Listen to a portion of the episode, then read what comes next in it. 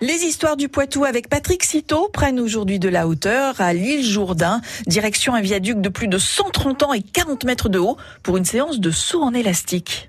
Les amateurs de sensations fortes sont en effet à l'honneur aujourd'hui. Le viaduc de l'île Jourdain à 45 minutes de Poitiers est ainsi devenu au fil des temps un spot reconnu pour le saut en élastique.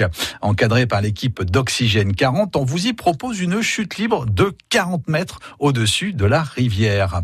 De mars à novembre, tous les week-ends, vous pouvez ainsi plonger dans le vide pour aller ressentir les effets de la chute libre. Mais quelle est l'histoire de ce viaduc? Il a été bâti entre 1882 et 1884 pour faire passer la voie ferrée qui allait de Civray au Blanc. Inauguré en 1891, le viaduc sert au trafic ferroviaire jusqu'en 1969. Depuis le début des années 90, le saut à l'élastique a redonné vie au site. Il faut dire que ses dimensions se prêtent parfaitement à cette pratique. Le viaduc enjambe ainsi la vallée de ses 12 arches de 20 mètres d'ouverture pour une longueur totale de 304 mètres. Il affiche donc une hauteur d'un peu plus de 40 mètres. De quoi faire un joli plongeon. Et tiens, quelle est l'origine de l'île Jourdain? Le site est très probablement habité depuis au moins le IVe siècle. À l'époque, on connaît ce territoire sous le nom de Isla. Un peu plus tard, il devient Jordanus de Isla, qui signifie île de Jourdain, un nom qui est celui du seigneur qui règne sur cette partie de la Vienne à la fin du XIe siècle.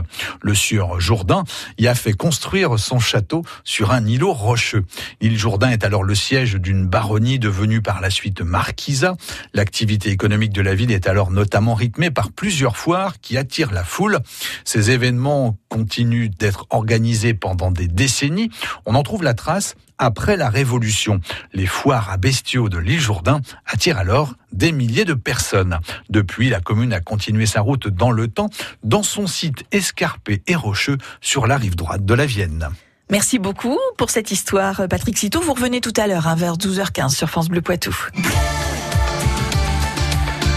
France Bleu Poitou.